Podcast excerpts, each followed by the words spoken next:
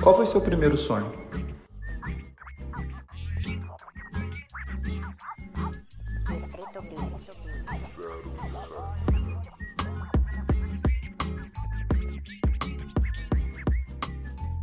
Tu é o Davi. Bernardo. Bernardo. Enzo. Lorenzo. Miguel. E tu quer ser jogador de futebol profissional? Sim. Quer também? Ah, Sim. Por não. Se tiver oportunidade. Sim. Aham. O sonho de todos esses meninos é se tornar um craque. Sonhando com as chuteiras, a vida de crianças e jovens que querem ser jogadores de futebol profissional.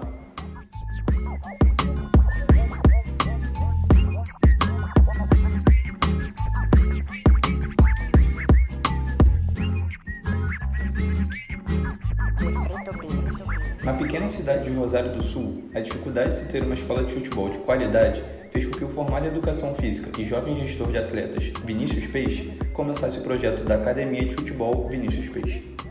A, é, a gente, eu tinha uma franquia antes de uma outra escola, e aí, mas agora com o meu nome, como Academia de Futebol, faz três anos que a gente, que a gente tem. Além dos atletas aqui em Rosário, a gente tem em outras cidades também, né? E, mas a gente faz três anos já de uma, de uma franquia que a gente tinha, e aí resolvi passar pro meu nome e acabou dando mais certo ainda. E qual foi a motivação para criar o projeto? É, eu sempre joguei futebol, gostei de futebol, de esportes, né? E, e aqui na nossa região o futebol, o esporte em geral é bem fraco, infelizmente. Eu sempre digo, fazer futebol, fazer futebol no sul do Brasil é difícil, no interior é mais difícil ainda. Então a gente veio com uma proposta, veio com uma proposta de querer que os guris, que a gurizada gostem de jogar futebol. Então essa foi a principal inspiração, poder é, levar essa parte aí de, da pessoa gostar mesmo de jogar futebol com uma estrutura legal, né, ah, através aí do nosso gosto. A Academia de Futebol é uma das maiores da região. Aqui em Rosário a gente tem 150 alunos, né, 150 alunos aqui em Rosário. Porém a gente tem aí espalhados, né, hoje mais de mil atletas espalhados aí ah, em diversos lugares, países também, né, mas aqui em Rosário, nossa sede como aluno nosso aqui, 100 150. E são atletas de várias faixas etárias, certo? Sim, aham, sim, é dos 4 aos 17 anos.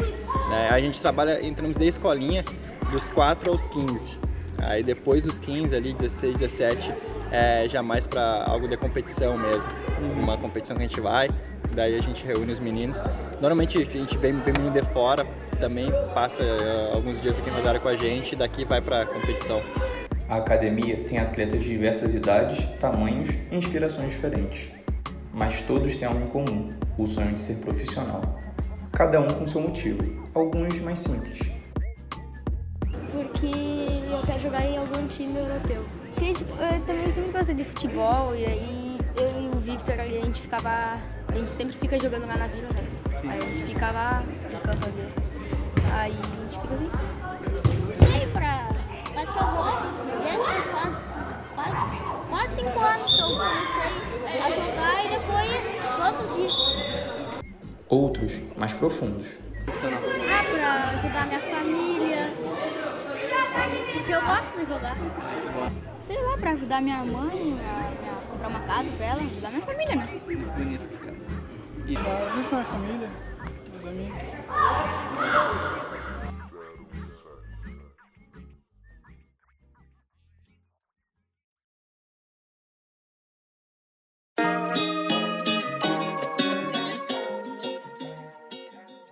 Mas na academia de futebol Vinícius Peixe, os atletas têm acompanhamento de dentro e também de fora do campo.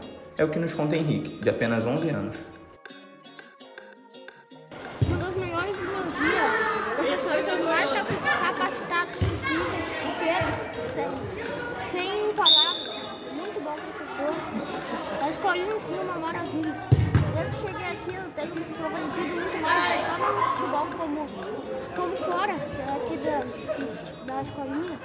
E isso me agrada muito, por causa que eu sei que o projeto deles quase 50% deles é conseguirem fazer virar jogador, mas tem uma parte também que eles querem formar umas pessoas melhores na vida. Então acho que hoje em dia, as quadrilhas de futebol skate, peixe, é, com certeza pode, pode ser considerada uma das melhores Grande do Sul. A organização, é claro, preza muito pelo fora do campo de seus atletas e incentiva atividades escolares, e tem um ótimo relacionamento com os pais e responsáveis dos atletas da academia, como diz Vinícius Peixe. Sim, sim, a gente, a gente cobra bastante, né? É, a gente tenta, como eu falei, é, fazer o futebol educacional e não só vir aqui jogar futebol e tchau. Mesmo para aqueles atletas que a gente vê que tem um futuro, ah, fulano ali, a gente vê um potencial, vamos indicar para tal clube com certeza esse clube também né, vai pedir a questão é, da educação, da escola. E hoje a gente sinceramente não tem problema com questão de, de estudo aqui. A gente sempre trabalhou isso bem tranquilo e a gurizada toda também. É, nunca me deu problema assim, os pais, ah, vai lá, estuda. Claro, um ou outro, né, tem uma preguiça maior, mas nada fora do normal. Pais são nossos parceiros, né? São nossos parceiros, é o que eu falo sempre que sempre estão aqui assistindo também, principalmente quando são menores. Creio que até uma certa idade eles participam um pouco mais, depois a gurizada já fica um pouco mais independente, né? Mas os pais estão sempre nos acompanhando, tanto em viagem, treinamentos, né? E, e grande parte do sucesso aqui também é porque eles estão junto com, com a gente sempre.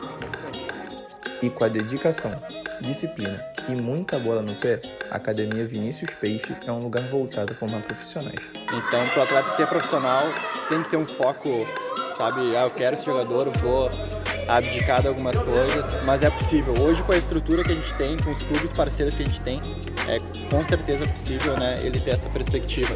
Tanto que hoje a gente tem atletas que saíram daqui que já estão em clubes. Né? Hoje eu tenho particularmente é, uns 10 atletas né, que saíram daqui de Rosário. Hoje a gente tem uns, uns quatro meninos né, do nosso projeto que são em clubes também. E quais clubes são esses que têm parceria?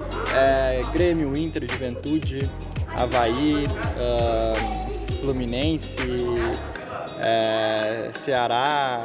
A clube tem bastante, clube tem bastante, a gente está tá bem no mercado aí, mas os três aqui do, do Rio Grande do Sul, né? Juventude, Inter e Grêmio, os três principais, digamos assim, são nossos parceiros. A gente tem atletas em todos eles, né? Em todos a gente tem atleta. Outro grande desafio é a manutenção da academia, principalmente durante a pandemia, onde todo mundo sofreu com a paralisação de todos os serviços não essenciais. Vinícius também fala como foi sua experiência. Então a gente teve que ficar um pouco parado, né? Foi um ano bem difícil, mas quando voltou, voltou com a gurizada querendo participar, querendo, né, os pais também, uh, porque a gente crê que, né, uh, atividade física é saúde, né? Então é, a gente voltou com tudo aí, graças a Deus. É, mas a gente tem, tem uma estrutura legal que a gente utiliza, né? Uh, hoje quatro campos societies. Uh, quando a gente precisa jogar algum futebol de campo, é, a gente vai treinar campo. É, então a gente, a gente dá uma, uma estrutura bem legal para eles assim, né? Fazendo com que consiga uh, treinar bem tranquilos.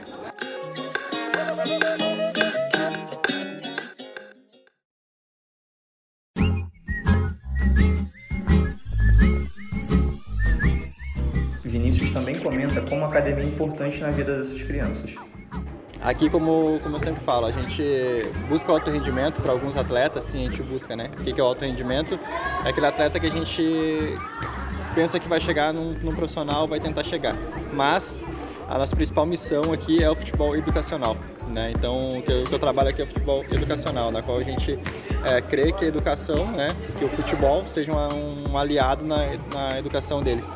Então acho que essa é a, é a principal função nossa aqui, né? a gente poder trabalhar esse futebol educacional para eles. Muito mais que somente um esporte, o futebol tem o poder de mudar vidas. Existem diversos exemplos e histórias de jovens que tiveram sua realidade e história totalmente transformados pelo futebol. Projetos de academia de futebol que proporcionam às crianças e adolescentes praticar o esporte, sem deixar de lado a escola e os estudos, são investimentos sociais que possibilitam que muitas crianças sonhem com chuteiras e voos maiores em suas vidas. Esse foi o documentário Sonhando com as Chuteiras, produzido por alunos de jornalismo para a disciplina de Rádio Jornalismo 3. Coordenação e produção de conteúdo de Micael Olegário, produção sonora de Carlos Eduardo Leite e roteirização e locução de Danilo Henrique Pérez, com a supervisão da professora Adriana Duval e da monitora Emília Souza. Universidade Federal do Pampa, São Borja, janeiro de 2022.